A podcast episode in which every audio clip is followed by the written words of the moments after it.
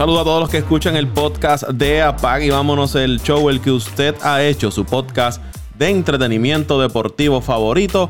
Le recordamos que nos puede seguir en las diferentes plataformas donde puede descargar podcast. Estamos hablando de Spotify, Google Podcast, Apple Podcast, Podbean, Evox. Ahí usted encuentra Apag y vámonos el show. En esta ocasión vamos a darle a ustedes un preview de los equipos de las grandes ligas de cara a esta temporada que está pronto a comenzar. Vamos a hacerlo en esta primera parte. Lo vamos a dividir en dos episodios. En este primer episodio lo vamos a hacer de los equipos de la Liga Americana. Vamos a comenzar con la división del Este y con el equipo de los Orioles de Baltimore.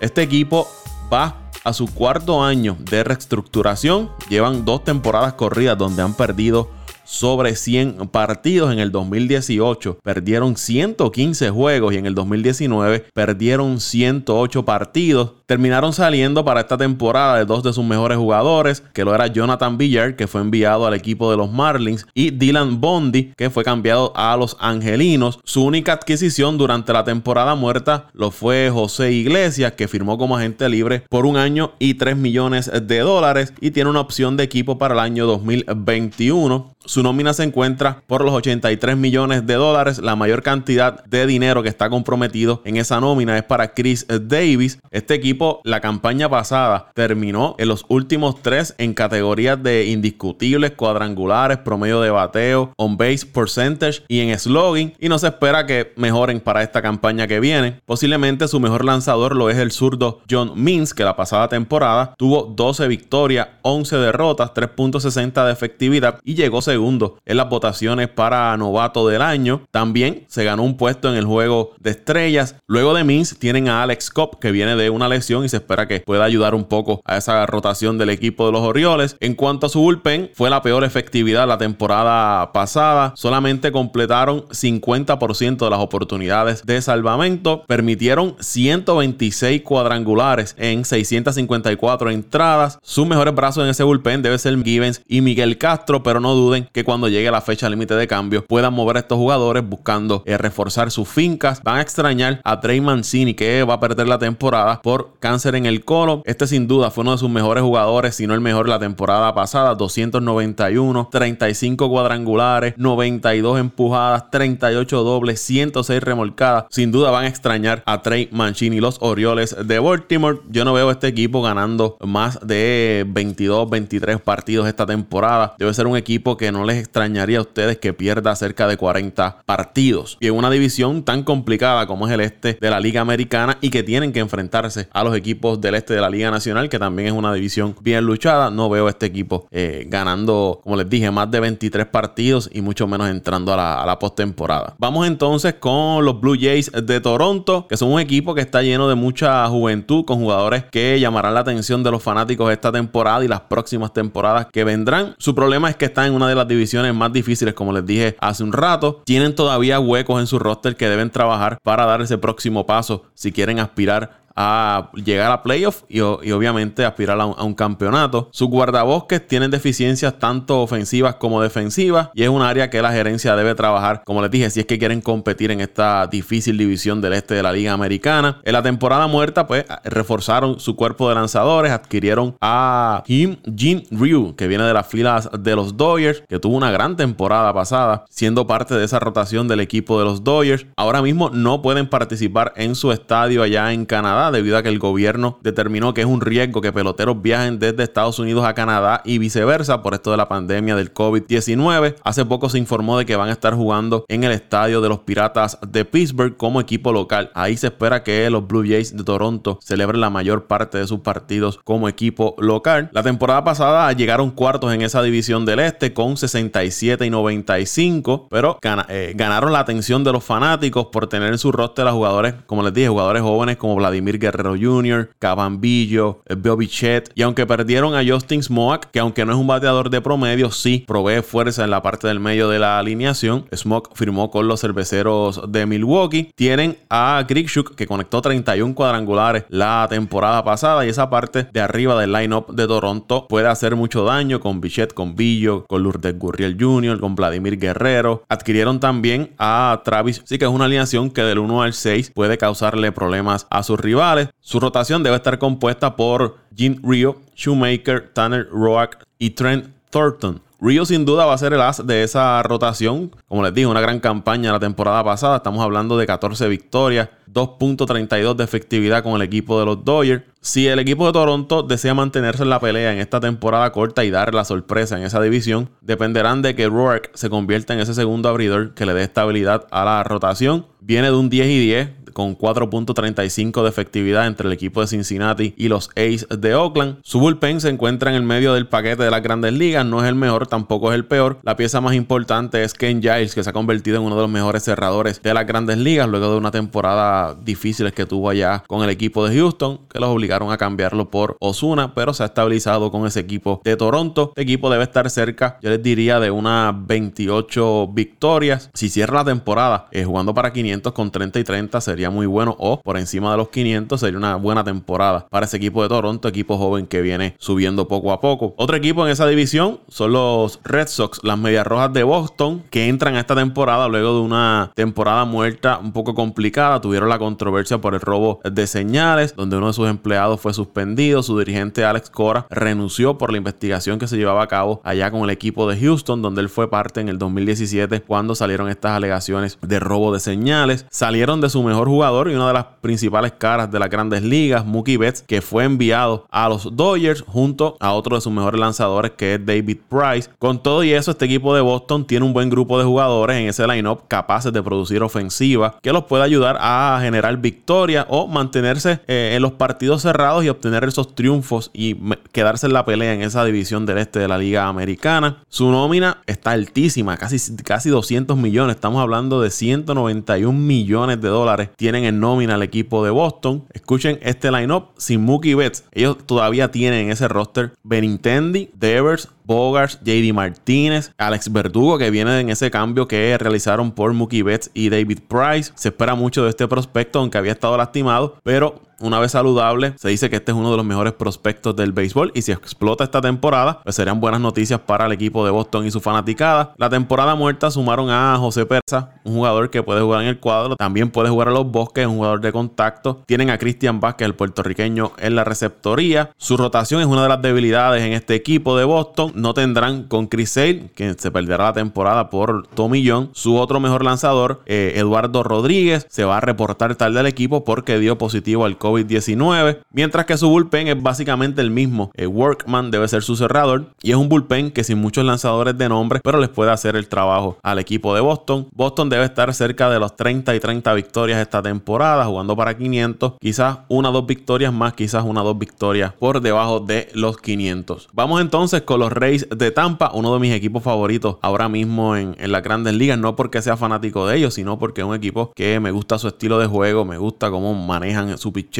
y como su dirigente siempre está buscando opciones para generar victorias. Son los Rays de Tampa que ganaron 96 juegos la temporada pasada, lograron darle problemas a los Astros de Houston, no sé si recuerdan, en la serie en la que se enfrentaron, llegaron a poner a Houston contra la pared y pusieron a dudar a muchos si los Astros se eliminaban temprano en la postemporada. Todo esto lo hicieron con una de las nóminas más bajas en las grandes ligas, que se mantiene por debajo de los 90 millones. Estamos hablando de 88.8 millones de dólares. Salieron de Tommy Pham y el relevista Emilio Pagán. Emilio Pagán, un relevista muy productivo en las grandes ligas, pero trajeron a Hunter Renford, a José Martínez y al japonés metepalos Yoshi Tutsugo. Con la adquisición de estos tres jugadores, Tampa busca añadir poder a esa alineación, que si la miramos no hay grandes nombres, pero sí hay suficientes jugadores versátiles que su dirigente Kevin Cash puede sacarle provecho durante toda la temporada, una temporada corta. Sus guardabosques poseen muy buena defensa, especialmente Margot y Kiermaier. Van a extrañar a Meadows, quien perderá tiempo porque también dio positivo. Fue uno de los jugadores que ha dado positivo al COVID-19, pero sin duda es uno de sus mejores jugadores a la ofensiva. 33 cuadrangulares la temporada pasada, bateando 2.91 con 89 remolcadas y 83 anotadas. Su rotación, una de las mejores en las mayores, con un Charlie Morton que mientras más pasa el tiempo, mejor lanza. Jarbrook, Blake Snell y Glasnow, yo les diría que son sus cuatro principales lanzadores en esa rotación. Tuvieron la cuarta mejor efectividad en las grandes ligas y eso que Snell y Glasnow tirando menos de 170 entradas entre ellos porque perdieron parte de la temporada debido a lesiones. Su bullpen sigue luciendo sólido aun cuando salieron de Emilio Pagán.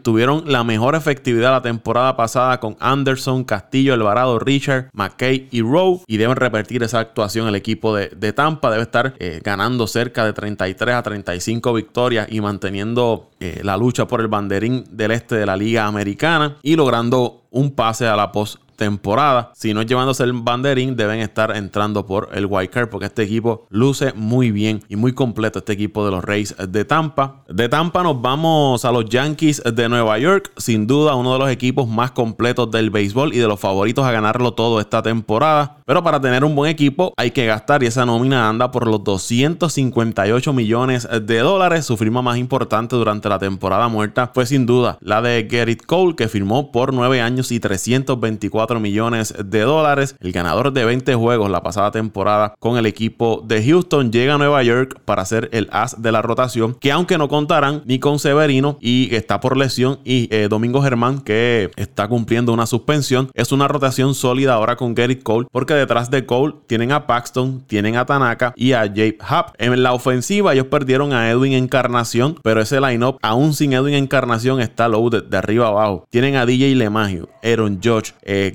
Torres, Stanton, Gary Sánchez, Giurchela, Brett Garner. Y si alguno de estos le falla, pues en el banco eh, tienes a Miguel Andújar que regresa luego de una lesión. Tienen a Fraser. Es un equipo muy completo este de los Yankees de Nueva York, que fue el equipo que más carreras anotó la pasada temporada. Y eso que Andújar, Josh Sánchez, Stanton y Boyd perdieron juegos eh, por lesión. Y con todo y eso, este equipo llegó segundo detrás de los mellizos de Minnesota en cuanto a cuadrangulares conectados en una temporada. Ellos conectaron 306 cuadrangulares si miramos el bullpen, no contarán eh, ahora para el inicio de la temporada con Harold Chapman, quien arrojó positivo al COVID-19, pero tiene suficientes brazos ahí para realizarle el trabajo, como lo son Zach Britton, eh, Otavino, Chad Green, entre otros. Así que este equipo de los Yankees a mí no me extrañaría en el papel que logren ganar 40 eh, partidos esta temporada. Deben estar entre las 36 a 38 victorias durante esta temporada de 60 partidos. Nos vamos entonces a la división central de la Liga Americana. Ahí están los Tigres de Detroit, que al igual que los Orioles son uno de los equipos en reconstrucción en las grandes ligas. Deben terminar en, último lugar en esa, en esa división en las grandes ligas. La pasada campaña perdieron 114 juegos. Aún así, perdiendo esa cantidad de partidos, su nómina está un poco comprometida. Estamos hablando de 111 millones de dólares. El mejor pagado es el veterano Miguel Cabrera y el lanzador Jordan Zimmerman, quien se encuentra lesionado. La temporada es muerta en el offseason. Ellos añadieron a CJ Cron, quien estuvo con el equipo de Minnesota. Vino de batear 253 con 25 cuadrangulares, 79 remolcadas. esa parte media del line-up debe producirle carreras a ese equipo de, Detroit con CJ Cron, Miguel Cabrera, eh, Candelario, Scoop, que fue otro que llegó mediante agencia libre. Deben ser las figuras principales cargando esa ofensiva del equipo de Detroit. Su rotación va a perder a Zimmerman, lo va a extrañar como les dije. Y Daniel Norris, que se está recuperando del COVID-19. Su lanzador principal debe ser Matthew Boyd, seguido por Ivan Nova. Y esperan que Michael Fulmer regrese de una lesión de Tommy John y que recupere la forma que lo llevó al juego de estrellas en el 2017 y a ganar el premio de novato del año en el 2016. Su bullpen es uno de los peores en las mayores. Su mejor brazo lo es el puertorriqueño Joe Jiménez, quien debe estar eh, teniendo la responsabilidad de ser el cerrador de los Tigres de Detroit. Jiménez fue seleccionado al juego de estrellas en el 2018. Este equipo debe estar entre unas 20, 21 eh, victorias durante esta temporada.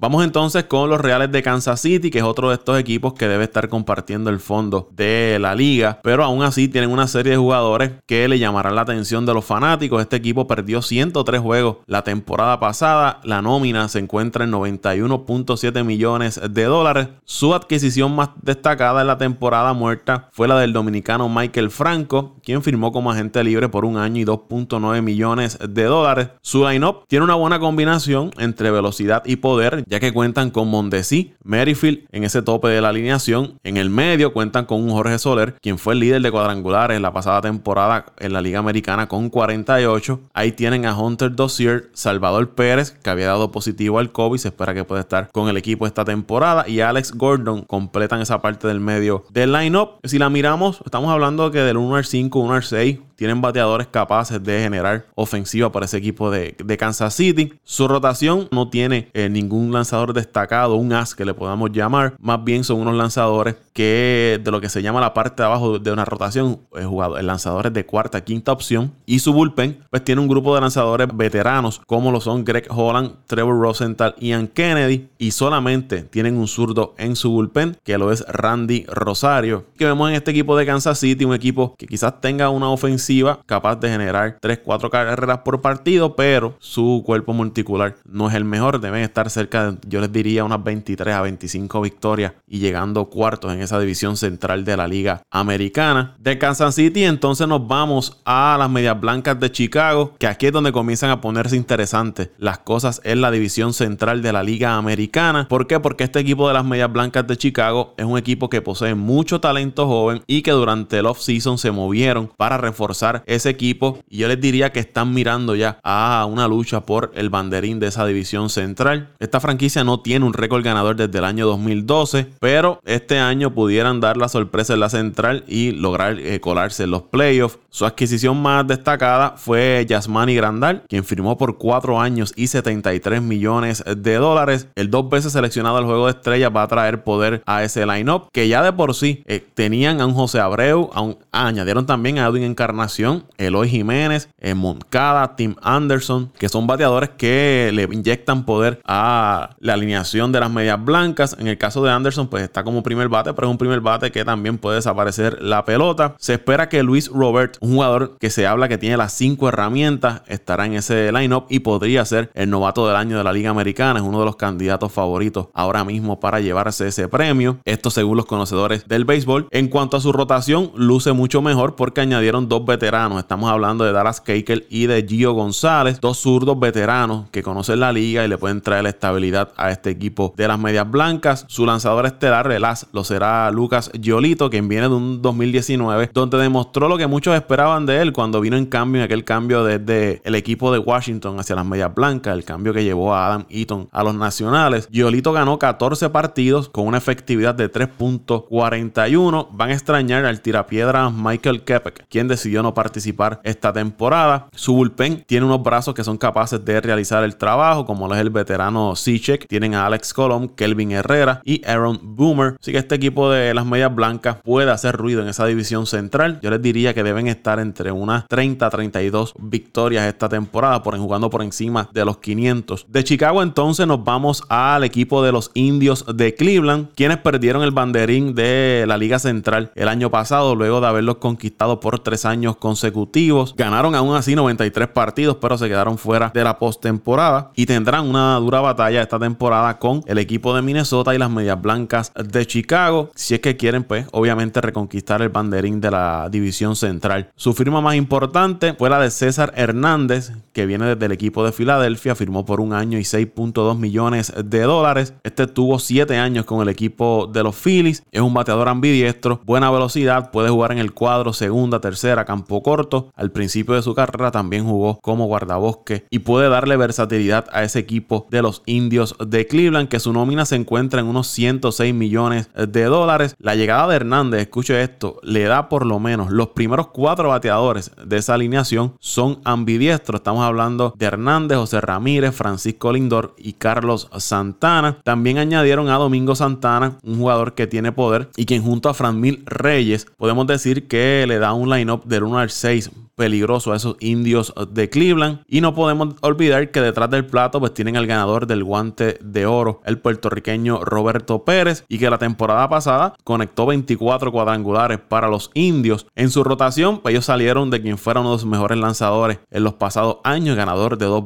premios Cy Jones, Corey Kluber, quien fue enviado a los Rangers de Texas, pero aún así tienen una rotación de respeto, yo les diría, con eh, eh, Bieber, Clevinger y Carrasco. Estamos hablando 1, 2 y 3 en esa rotación, que junto a esa ofensiva pueden generar victorias para los indios. En cuanto al bullpen, tienen a Brad Hunt, quien salvó 34 partidos en el 2019. Los indios, yo les diría que deben estar entre unas 32 a 34 victorias en esa división central de la Liga Americana y luchando por un puesto a la postemporada. Yo no tengo duda de que Francisco Lindor va a tener una gran temporada para el equipo de Cleveland y cargando con la mayor responsabilidad ofensiva del equipo. Vámonos entonces con los actuales campeones de la central, los mellizos de Minnesota, que vienen luego de una temporada de 101 victorias y establecer una marca de 307 cuadrangulares, una marca en las grandes ligas para una temporada. A esa alineación que de por sí tenía poder, añadieron a Josh Donaldson, quien el año pasado resurgió su carrera con los Bravos de Atlanta, conectando 37 cuadrangulares, remolcando 94 carreras, anotando 96, bateando 259 y lo más importante es que se mantuvo saludable durante toda la temporada. Donaldson, desde que ganó ese premio de MVP en el 2015,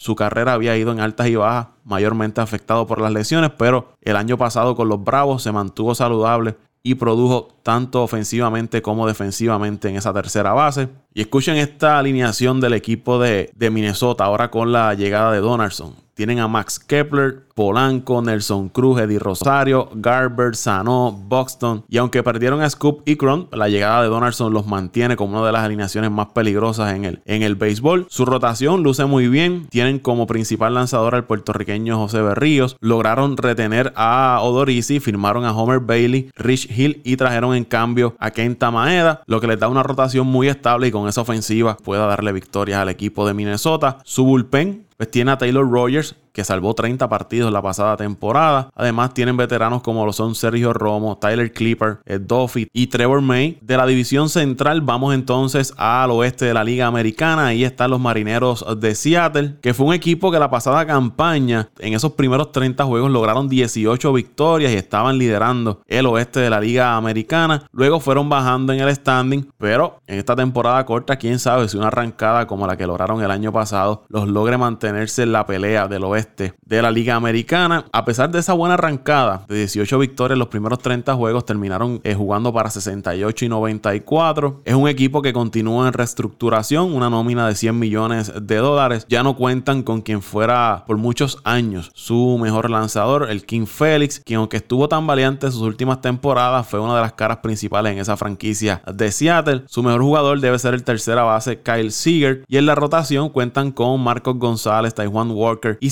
siguen esperando de que Justus Sheffield se convierta en el lanzador que tanto se ha hablado cuando fue adquirido en el cambio aquel que llevó a Paxton al equipo de los Yankees. Su bullpen es uno de los peores en las mayores, pero tienen algunas piezas como eh, Edwards que quizás puedan mover el momento de la fecha límite de cambio y adquirir más prospectos. Este equipo debe estar entre una, yo les diría, 21 a 23 victorias esta temporada. Hablemos entonces de los Rangers de Texas que llegaron terceros en el oeste el año pasado, cerca de 500, ganaron 78 partidos y esto gracias al resurgir de las carreras de Hunter Pence y Mike Miner. Este año Pence no está con el equipo. Hicieron todo lo posible para firmar a Anthony Rendón buscando reemplazar el hueco que dejó Adrián Berter. No tuvieron éxito. También se habló de que estaban interesados en adquirir a Nolan Arenado. Tampoco pudieron realizar el cambio. Se espera que la tercera base pues sea defendida por Isaac Kinford Falefa. Su line-up va a depender de lo que pueda aportar Joey Galo, quien conectó 22 cuadrangulares en apenas 70 partidos. Había tenido un buen inicio de temporada, pero las lesiones limitaron su participación. La rotación del equipo de Texas tiene una serie de nombres que pueden aportar victorias a la franquicia. Estamos hablando de que ellos adquirieron a, a Kluber, como les hablé ahorita cuando estaba hablando de los indios de Cleveland. Firmaron a Gibson, que viene del equipo de Minnesota, Mike Minor, Lance Lynn y Jordan Lives. Entre Lynn y Minor la temporada pasada le dieron 20 victorias a ese equipo de los Rangers. Es un grupo de lanzadores que les puede dar 5 o 6 entradas buenas al equipo de los Rangers. Y su bullpen está compuesto por Leclerc, Jesse Chávez, Colby Utter y Edison Paul, que son algunos de los nombres sobresalientes en, esa, en ese bullpen del equipo de Texas, quienes deben estar cerca de las 27 a 29 victorias esta campaña. Vamos entonces con los Atléticos de Oakland, quienes ganaron casi 100 partidos la pasada campaña. Estamos hablando de 97 victorias. Aún así, no pudieron ganar esa división del oeste sí fueron a playoffs por el wild card, no realizaron movimientos grandes durante el offseason. Este equipo se caracteriza por eso, de no realizar movimientos grandes y si lo hacen es para salir de sus principales jugadores. Siempre les gusta darle oportunidad a los jugadores que son desarrollados en su finca. Más allá de una adquisición de bajo nombre, pues este equipo de los que se mantiene siempre eh, callado durante la temporada muerta. Se espera que Frankie Montas esté de regreso luego de cumplir su suspensión. Su line-up, que aunque no añadieron ningún agente libre grande, es una muy buena con buena defensa. Estamos hablando de que tienen a Siemens en el campo corto, un Chapman en tercera base, Matt Olson en la primera. Es un cuadro interior de muy buena defensa y de muy buena ofensiva. Entre estos tres señores conectaron sobre 100 cuadrangulares la pasada campaña y tienen en Olson y en Chapman ganadores del guante de oro. No podemos dejar fuera de ese lineup a Chris Davis, que siempre añade poder todas las temporadas. Y además cuentan con Laureano en el tope de ese lineup. En cuanto a los lanzadores, pues como les dije, tienen de regreso a Montas, Sean Menaya, Mike Fires y Luzardo. Su prospecto principal, que es Puke, sigue dando, sigue siendo una incógnita debido a las lesiones. Su bullpen sigue siendo uno de los mejores en las grandes ligas. Los Atléticos deben estar ganando entre unas 31 a 33 victorias durante esta temporada, luchando quizás por un puesto a la postemporada, pero por la vía del wild card. Un equipo que siempre el yo les diría los últimos años ha logrado ir a playoffs, pero siempre calienta ya a mitad de temporada. Ya esta será una temporada corta. Hay que ver cómo arranca este equipo de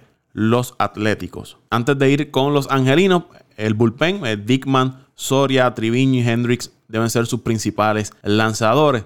Ahora sí, vamos con los angelinos, quienes lograron añadir uno de los agentes libres más cotizados durante la temporada muerta. Estamos hablando de Anthony Rendón, que viene de una super temporada con los nacionales, 316 de promedio, 34 cuadrangulares, 44 dobles, 126 remolcadas. Además, logró colocarse la sortija de campeón. Su contrato fue de 7 años y 245 millones de dólares. La nómina de los angelinos está en los 180.1 millones de dólares. Llegaron cuarto la pasada campaña en la división del oeste con 72 victorias, 90 derrotas. Esperan que ahora con la llegada de Rendón y una temporada saludable de Shohei Otani puedan darle una ofensiva respetable al equipo, quien obviamente cuentan con el mejor jugador del béisbol que lo es Mike Trout. Ese trío de Rendón, Trout y Otani puede ser uno de los mejores en las grandes ligas. Hay que ver cuánto pueden aportar veteranos como son eh, Albert Pujols, eh, Justin Upton y Anderton Simmons. Los angelinos esperan que Otani pueda ser pieza clave en esa rotación junto a Henny y Canning. Vamos a ver cómo se la juega Joe Maddon, que estará en su primera temporada con los angelinos luego de dejar al equipo de los Cubs. Su bullpen no es uno de los mejores del béisbol, se encuentra entre los peores 10. Su pieza más sobresaliente es Butray, quien junto a Hansel Robles tendrán la mayor responsabilidad en ese bullpen. Vamos a ver cómo se la juega, como les dije, Joe Maddon con este equipo de los angelinos. Deben estar, yo les diría, cerca de los 528 a 30 victorias durante esta temporada. Y ya para cerrar la Liga Americana y la División del Oeste, vamos a hablar de los actuales campeones de la Liga Americana, los Astros de Houston, quienes llegan como los villanos para esta temporada, luego de que fueran sancionados por el robo de señales ocurrido la temporada del 2017, año en que conquistaron el campeonato. De alguna forma la pandemia se puede decir que le ha venido bien a Houston en el sentido de que por el momento no tienen que lidiar con fanáticos de otros equipos en los estadios, porque mientras ocurría esto de la investigación, en las redes sociales ustedes veían que cuando Houston fuera a jugar a otros estadios, pues iban a recibir los abucheos de los fanáticos de sus contrincantes, pero en este momento las grandes ligas no va a tener fanáticos en los estadios y se puede decir que Houston pues se va a zafar de esa situación. Perdieron la serie mundial con los nacionales y además pues perdieron a uno de sus lanzadores principales Gary Cole, que como les dije anteriormente, pues se fue a la gran manzana ya con los Yankees de Nueva York. Aún con la baja de Cole, tienen en su rotación veteranos que le pueden dar victorias, como son Justin Verlander y Zach Greinke. Esperan que el regreso de Lance McCuller aporte esa rotación. Se perdió la pasada temporada por lesión. Con Greinke, Verlander y McCurry saludable, estamos hablando de que tienen un 1, 2 y 3 en su rotación. Su bullpen puede ser una de sus debilidades. Siempre se ha hablado de la debilidad del equipo de, de Houston, pero aún así lograron el campeonato en el 2017 y siempre se han mantenido en la contienda en las últimas campañas. El cerrador debe ser Roberto Osuna, eso no debe cambiar. Peacock regresa como ese lanzador de relevo largo y que en ocasiones pues puede iniciar uno que otro partido para los Astros. En cuanto a la ofensiva, ¿qué le podemos decir? Sigue siendo una de las mejores de las mayores, con un George Springer, José Altuve, Carlos Correa, Alex Breckman, eh, Michael Bradley. Tienen a Gurriel, se esperan que el prospecto Tucker pueda demostrar porque es uno de los mejores prospectos en la organización. El novato del año, que lo es Jordan Álvarez, es una incógnita ya que no se ha reportado los entrenamientos y no se han dado las razones. Por lo menos no he podido encontrar las razones por qué Álvarez no ha podido estar eh, practicando con los Astros de Houston. Pero aún así yo no veo que este equipo de Houston pueda tener problemas para ganar esa división del oeste de la Liga Americana. Deben estar cerca de las 34 a 36 victorias. Y con los Astros de Houston cerramos este avance de los equipos de la Liga Americana. que podemos esperar de ellos para esta temporada? El próximo episodio pues se lo estaremos dedicando entonces a los equipos de la Liga Nacional. Gracias por la sintonía. Nosotros no le cobramos por apague y vámonos el show. Si le pedimos que comparta este podcast, se suscriba y que nos deje su opinión o comentario. Ahí me pueden seguir en Twitter en arroba Paco Lozada